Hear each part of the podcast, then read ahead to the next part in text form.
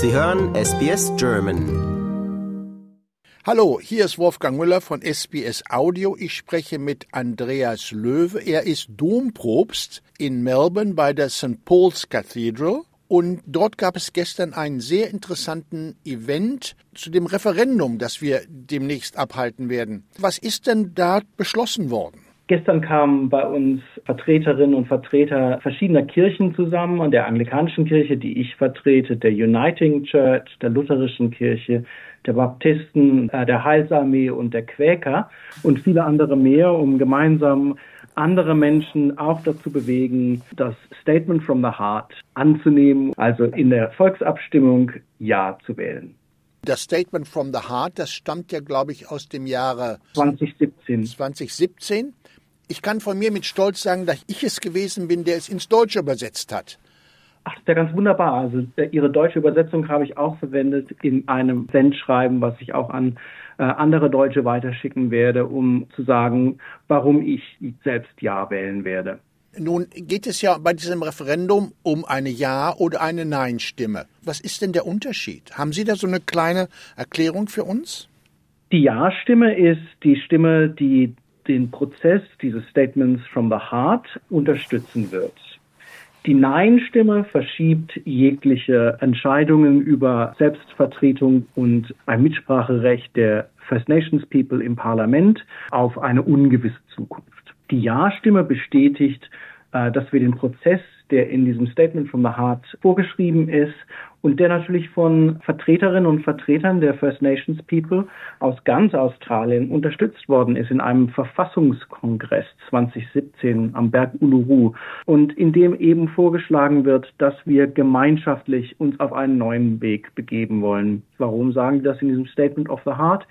Die sagen, dass die ganzen anderen Interventionen, also zum Beispiel Close the Gap, lasst uns die Lücke schließen zwischen dem Reichtum und der Infrastruktur von manchen australischen äh, Gemeinden und der Armut und der fehlenden Infrastruktur von Aboriginal Gemeinden in Australien lasst uns diese Lücke schließen, dass das nicht funktioniert hat. Und einer der Gründe, warum das nicht funktioniert hat, war, dass das eben von oben an von unseren Regierungsvertretern geplant wurde mit wenig Mitspracherecht von äh, Aboriginal und Torres Strait Islander Gemeinden.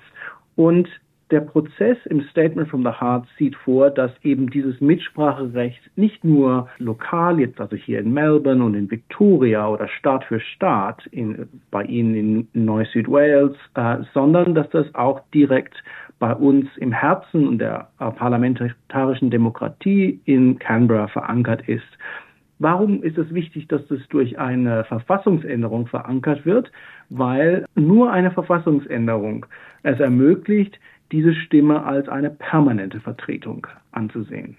Und diese Stimme, das ist eben dieses Beratergremium, das dann von 24 Aboriginal Elders besetzt ist und ja. die sollen also das Parlament dann direkt sozusagen auf Augenhöhe beraten in diesen Angelegenheiten. Ist das richtig? Ja, und das ist eine Beraterfunktion, das ist also ein Mitspracherecht, aber die Entscheidungen werden natürlich getroffen von unseren gewählten Vertreterinnen und Vertretern, von unseren Abgeordneten. Das heißt also, äh, das ist mehr als eine Lobbygroup, also das ist eine Vertretung, eine ständige Vertretung sozusagen der äh, First Nations Menschen im Parlament die dann zu Sachen, die für äh, First Nations Menschen wichtig sind, da zu Rat gezogen werden und eben dann auch die Möglichkeit haben, sich mit der Regierung zusammenzusetzen und zu sagen, diesen Prozess empfinden wir als Aboriginal Menschen so und so.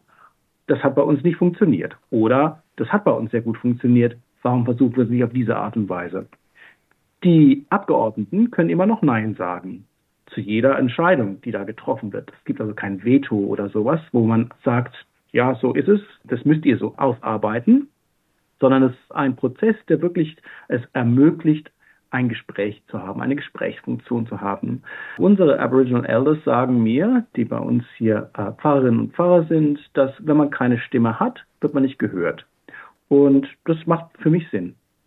Sich ein guter Gedanke. Ich erinnere mich gerade daran, dass es sowas ähnliches hier auch zum Beispiel in Deutschland gibt. Ich glaube in Brandenburg. Die Sorben dort haben auch so eine Beratergruppe für das Parlament in Brandenburg, um die da über diese Anliegen der Minderheit zu informieren? Das gibt es auf jeden Fall in Deutschland, so wie Sie es gesagt haben. Es gibt es in ganz Skandinavien. Die Sami-Menschen haben ja auch ihre eigene äh, ständige Vertretung, äh, in der dann auch Entscheidungen getroffen werden oder Beratungsvorschläge äh, ausgearbeitet werden an die äh, drei Parlamente, in denen es Sami-Menschen gibt, also in Norwegen und in Schweden und in Finnland. Und diese Kongresse funktionieren sehr gut. Äh, die funktionieren weil eben zugehört wird und weil wir halt auch Menschen haben, die vor Ort uns sagen können, so und so sieht's aus. Die Debatte, die jetzt momentan geführt wird, beschreibt diese Stimme, wenn man das von der negativen Seite, von der Nein-Stimme sieht, also als ein konvolutes Gremium, wo man nicht absehen kann, was da passieren würde in der Zukunft. Und ich sehe das als eine sehr entstellte Karikatur, was da vorgeschlagen wird. Meines Erachtens nach wird es ein Prozess, der wirklich äh, eine, eine ständige Beraterfunktion äh, am Parlament erstellt und es möglich macht, sich mit den Menschen zusammenzusetzen und für die es wirklich wichtig ist, dass die Entscheidungen auf sie zutreffen. Ja, im Leben weiß man ja selten, was nun wirklich in der Zukunft passieren wird, aber vielleicht nach all diesen Jahrzehnten oder fast schon zwei Jahrhunderten, in denen es nicht gelungen ist, wäre vielleicht ein bisschen Mut im Vorangehen auch ganz gut. Das wünsche ich uns als Staat in Australien, dass diejenigen von uns, die Deutsch-Australier sind, auch sagen können, wir können da mutig drauf zugehen. Wir haben in unserer eigenen Nation auch viele Sachen mutig begangen. Die Vergangenheitsbewältigung nach dem Zweiten Weltkrieg, äh, die wir äh, gemeinsam beschritten haben, den Weg in die EU, den wir gemeinsam beschritten haben, das waren alles mutige Entscheidungen, die getroffen wurden und die im Endeffekt für uns wirklich hilfreich waren. Denn wir haben uns mit unserer Vergangenheit äh, auseinandergesetzt und wir haben uns eingesetzt für äh, gemeinschaftliche Zusammenarbeit mit anderen Nationen. Das ist ein ähnlicher Prozess hier, dass wir sagen, wir wollen Vergangenheitsbewältigung betreiben. Das ist ein weiterer Prozess, dieses Statements from the Hearts, dass wir später dann auch eine Makarata Kommission ins Leben rufen, wo wirklich dann auch äh, über Frieden und Gerechtigkeit nachgedacht wird. Und nachgedacht wird, wie, wie sah das in der Vergangenheit aus? Was für Fehler haben wir begangen? Wie können wir die wirklich schweren Dinge, die äh, der Siedlungsprozess mit sich gebracht hat, Krankheit, Tod, Vertreibung, wieder gut machen. Und das ist auch ein ganz wichtiger Prozess, den wir gemeinsam begehen möchten. Äh, den können wir aber nur begehen, wenn wir wirklich gemeinschaftlich auch anfangen und sagen, wir nehmen dieses Statement from the Heart, äh, ein äh, unheimlich großzügiges und wirklich auch praktisches Statement und äh, eine Einladung für uns gemeinschaftlich jetzt einen neuen Weg für eine neue, bessere Zukunft zu begehen. Hier bei SBS treffe ich ja sehr viele Vertreter von ethnischen Gruppen, die teilweise neu in Australien sind, vielleicht aus Afrika. Und ich habe manchmal den Eindruck, wenn ich mich mit diesen Kollegen unterhalte, dass die diese Einrichtung dieses Gremiums für die Ureinwohner so ein wenig als ein ein Luxusprojekt sich ansehen, dass, dass, dass diese neuen Einwanderergruppen eigentlich nichts angeht, weil sie mit dieser Geschichte sowieso nichts zu tun haben. Haben Sie das auch schon mal gemerkt, dass vielleicht nicht alle sich dafür interessieren?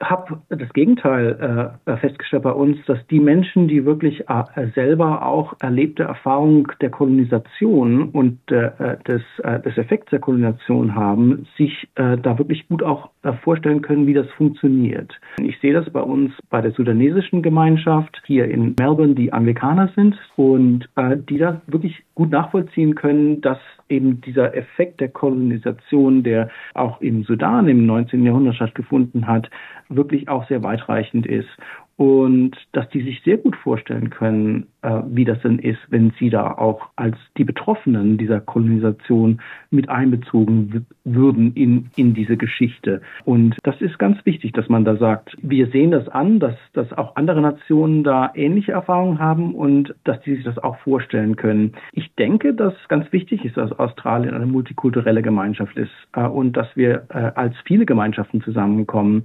Aber es ist vor allem sehr wichtig zu sehen, wer sind denn eigentlich die Menschen, denen das Land am Anfang gehört hat? Wer sind sozusagen die Hausherren, die Hausdamen, die uns jetzt großzügig einladen, äh, mit ihnen auf äh, einen neuen Weg sich zu begeben?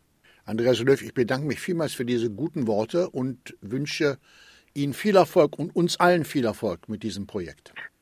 Das wünsche ich auch und ich denke, das eine der wichtigsten Entscheidungen, die wir treffen werden äh, in unserem Leben. Wir stehen wirklich an einem Scheideweg als Nation und ich denke, wenn wir das Herzen offen haben für das Statement from the Heart, dann sehe ich eine bessere Zukunft für Australien, als wenn wir Nein sagen. Lust auf weitere Interviews und Geschichten? Uns gibt's auf allen großen Podcast-Plattformen wie Apple, Google und Spotify.